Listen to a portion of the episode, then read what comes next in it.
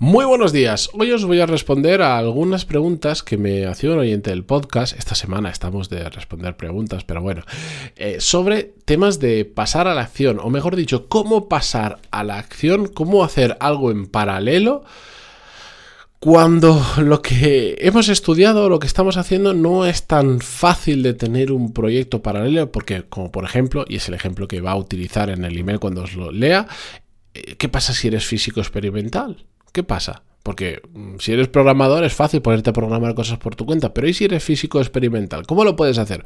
Bueno, pues vamos a ver incluso casos complicados como este, se pueden hacer cosas en paralelo y no esperar a hacer el siguiente máster o a tener un trabajo o lo que sea.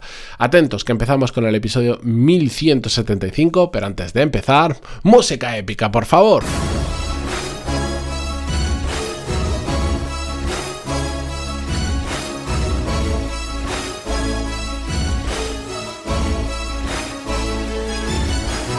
Muy buenos días a todos, bienvenidos. Yo soy Matías Pantaloni y esto es Desarrollo Profesional, el podcast donde hablamos sobre todas las técnicas, habilidades, estrategias y trucos necesarios para mejorar cada día en nuestro trabajo. Recordar que esta semana abrimos plazas del programa Core Skills, de mi programa donde os enseño todas las habilidades que yo he aprendido en este camino, que se las he enseñado a un montón de personas ya y que tienen eh, en todo el mundo el mismo efecto. Y es que empiezas de repente poco a poco a mejorar, a saber dónde poner el foco, a ser más productivo, a entender cómo funciona realmente el mercado laboral y el mundo de la empresa. Y al tener y al desarrollar esas habilidades que como muchas veces digo rompen los techos de cristal que nos vamos encontrando a medida que vamos evolucionando eh, profesionalmente como por ejemplo un tema que esto es, lo digo en muchas ocasiones, pero es que es, la lección que la gente a priori menos valora y curiosamente es después de las que mejor valoración tiene, que es el tema de la gestión de emociones.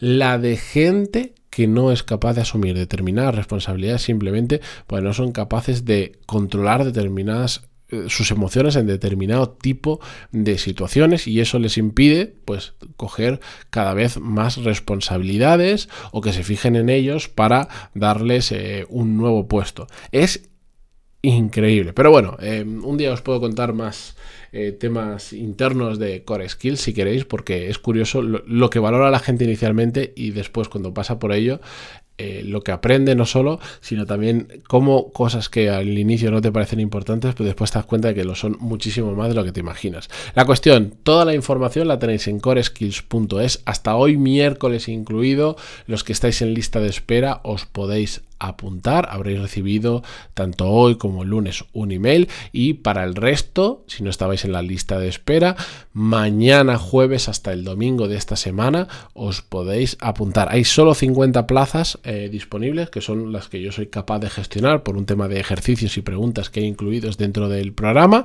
así que em, daros prisa que hasta probablemente febrero no comience la siguiente edición del programa corescript.es y ahí además tenéis todas las formas de contactarme posible. Disculpad que me haya alargado un poquito con la entradilla de hoy, pero cuando estamos justo lanzando una edición es ah, casi necesario. Con esto, vamos con el episodio. Javier, un oyente del podcast, me me lanzaba la siguiente pregunta y me hace disculpar que sea un poco largo lo que os voy a leer, pero es que es interesante. Me decía, muchas veces con toda la razón del mundo dices que lo mejor es pasar a la acción lo antes posible, que si en vez de hacer un máster en lo que sea, que hagamos lo que se supone que en teoría queremos aprender. Esto es relativamente fácil para temas como aprender a programar, cosas digitales e incluso habilidades personales. Pero si una persona quiere ser, por ejemplo, ingeniero, ¿cómo puede hacer algo mientras no está en una empresa? O si, por ejemplo, quiere ser físico experimental, pero no puede acceder a ningún laboratorio para hacer los experimentos por mi cuenta. De hecho, en ámbitos como estas actividades que no estén ligadas a una institución o empresa suelen no ser tenidas en cuenta. Por ejemplo, una vez solicité una beca para pasar un año en Estados Unidos y pedían el currículum, pero las cosas que no tuviesen un documento acreditativo no tenían validez. En estos sectores o casos como, como, como ese, ¿qué tipo de proyectos paralelos o personales podríamos buscar? Bueno, básicamente lo que me está diciendo es, mm, para determinados temas es muy fácil tener proyectos paralelos o empezar a hacer cosas, para otros no tanto. Y tiene absolutamente toda la razón. Eh, caso extremo de sencillez, el tema de aprender a programar. Mm, cualquier persona que, que, esté aprendiendo a programar puede montarse mm, su página web, su pequeña aplicación, cualquier cosa en paralelo y a la hora de ir a buscar trabajo, enseñar eso como algo que estás haciendo y se valora muy muy bien, pero ese es el caso fácil. Mm, y después tenemos los casos más complicados, como el que me decía él, de ser, por ejemplo, físico experimental. El tema importante entender aquí es que siempre hay oportunidades de hacer algo. Otra cosa es que no tenemos que cegarnos en decir, pues imagínate, el caso que me decía, si eres ingeniero, vale. Eh, si eres ingeniero y te vas a dedicar al sector de la automoción, un sector que a mí personalmente me gusta mucho, pero bueno, eh, y imagínate que estás postulando para un puesto de no lo sé, de calibrado del eje delantero para, yo qué sé, mm, algo muy técnico y muy específico. ¿Significa que mm, te tienes que poner a hacer cosas en paralelos de esa cosa súper técnica y súper específica? No necesariamente. ¿Por qué? Porque os pongo un ejemplo eh, muy claro. Es famoso que en, una empresa muy reconocida hoy en día eh, del sector aeroespacial como es SpaceX, que pertenece a Elon Musk, que también es dueño de Tesla, que está en el sector de la automoción y por eso es un tío al que sigo mucho. Bueno, pues en SpaceX una de las cosas que valoran mucho a la hora de contratar ingenieros es qué cosas has montado en tu vida, montado y desmontado en tu vida, independientemente de si son cohetes o si, si tú ese puesto que estás optando es para el sistema de propulsión. Da igual si no has montado un motor en tu vida, pero ellos lo que quieren ver es qué cosas has creado tú desde cero, con las que te has pegado y, que puedas demostrar, decir, pues yo monté, yo qué sé, una, una lavadora que no utilizaba agua para lavar y no sé cuánto, y da igual si te funcionó, si no te funcionó. Ellos lo que quieren ver es gente que, que ha cacharreado, que ha, que ha intentado hacer cosas, que ha intentado resolver problemas por su cuenta y cómo han hecho para resolverlos, si lo han resuelto, si no lo han resuelto, el por qué, si han aprendido de todo ese proceso. Y con esto pasa exactamente lo mismo. Si tú quieres ser físico experimental, evidentemente, si no tienes un, no tienes un laboratorio o no estás ligado a una institución o una empresa, evidentemente es mucho más difícil que si eres programador que literalmente puedes programar desde el móvil. Claro que sí, pero tienes que darle una vuelta, es decir, oye, ¿qué cosas son valorables dentro de la física experimental. Porque, oye, pues mm, estoy seguro que puedes hacer, uno, investigación por tu cuenta en determinados temas y hacer tus propios papers, que son como los documentos que presentan a la sociedad sobre un análisis o un estudio en concreto, sin necesidad de estar en una institución o en una empresa. Segurísimo que puedes hacer investigación y llegar a determinado tipo de conclusiones.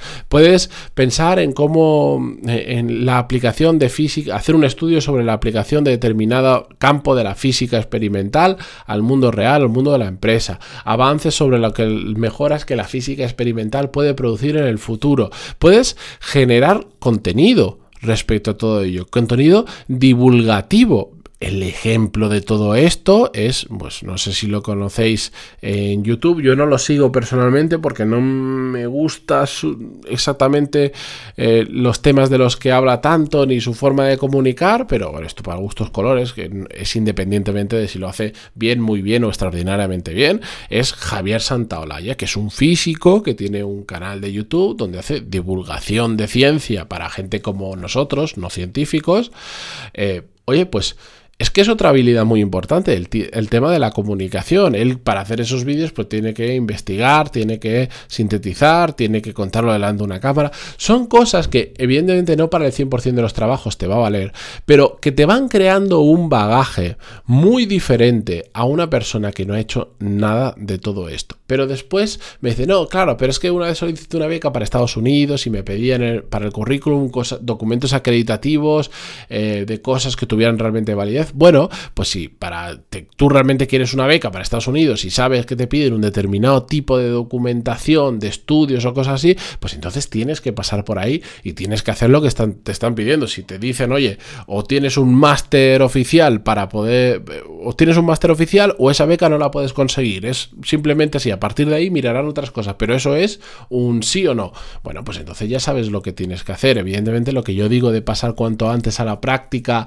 al mundo real, a la y no tener que esperar a hacer un máster, eh, es, es, en general, pero hay determinadas ocasiones en las que sí o sí requieres hacer determinada formación. Es como si quieres ser juez, tienes que pasar por una oposición. Me da igual lo que pases a la acción o todas las cosas que puedas hacer por tu cuenta, que te van a aportar un montón, pero sí o sí, para ser juez tienes que pasar por una oposición. Entonces, una cosa no quita la otra. Hay determinadas condiciones que tenemos que cumplir, pero sigo pensando que es muy importante cuanto sea pasar la acción. Estás estudiando física experimental y te quedan unos años para terminar. Eh, no, pero no tengo un laboratorio. Empieza a hacer lo que sea, muévete, em, eh, búscate la vida para encontrar cosas que puedas hacer en paralelo que te puedan ir aportando.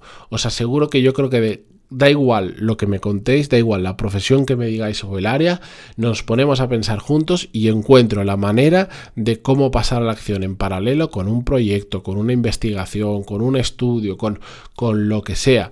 El tema es que quitémonos el chip de es que mi caso es particular, mi caso es mucho más complicado. Puede ser más difícil, pero os digo, yo todavía no he encontrado un área en la que alguien me diga, en esto es imposible hacer algo en paralelo y que tenga razón. Siempre, siempre, siempre te pones a rascar un poquito y encuentras la manera de hacerlo. Simplemente, pues a veces hay que ser más creativo que en otras ocasiones y a veces hay que hacer cosas que parece que no tienen una tras no se pueden trasladar tan fácilmente después al mundo profesional y por lo tanto creemos que no son válidas, pues oye, pues si te que estás aprendiendo a programar y quieres buscar trabajo sobre ello y empiezas a programar por tu cuenta aplicaciones, pues eso se traslada muy fácil al mundo profesional. Si eres físico experimental y empiezas a hacer contenido divulgativo sobre física experimental, trasladarlo al mundo de la investigación y todo eso, pues no es tan fácil. Pero ojo, ojo, ojo, ojo, que una cosa que yo eh, me he dado cuenta hace no mucho, tratando temas bastante lejanos a mi día a día y complejos, es que hay una oportunidad enorme en, en, personas que son capaces de comunicar temas muy complejos para la gente que no entiende de ellos. Un caso, que además es que lo conocí en persona y estuve grabando unas cosas con él, es el de Chema Alonso, que se dedica a la ciberseguridad, que es un tema, os aseguro, muy complejo y es un gran es de hecho en habla hispana por lo menos seguro que será probablemente el mejor comunicador de ciberseguridad para gente como yo. No sé para para profesionales de la ciberseguridad no lo sé que ahí siempre ah, será otro mundo pero para el resto del populacho que no sabe de ciberseguridad es, es sin duda el mejor comunicador. Y el tío ha creado una profesión de eso. Se gana muy bien la vida solo con la parte de de comunicar sobre ciberseguridad, se gana extraordinariamente bien la vida. Y eso le ha generado un montón de oportunidades Em, o sea, su carrera profesional básicamente está dictaminada hoy en día por haber un día empezado a hacer todas esas eh, charlas divulgativas y con todo lo que hay detrás. Ojo, que no solo es sentarte delante, ponerte delante de un escenario, hablar. A lo que me refiero es que hay una oportunidad enorme en, en personas que sepan comunicar y bajar temas complejos a la realidad del resto de personas. La cuestión es que hay que pensar, que hay que dar un poco de vueltas, no hay que negar mm, por defecto que es que lo mío es muy complicado, no es como el ejemplo y por lo tanto no es válido, sino que hay que darle más vueltas y ponernos creativos y entender que lo importante es hacer cosas relacionadas, relacionadas con lo que estamos haciendo, que eso en la gran mayoría de trabajos, tarde o temprano, se valora y se valora muy bien, y os lo digo por mi propia experiencia.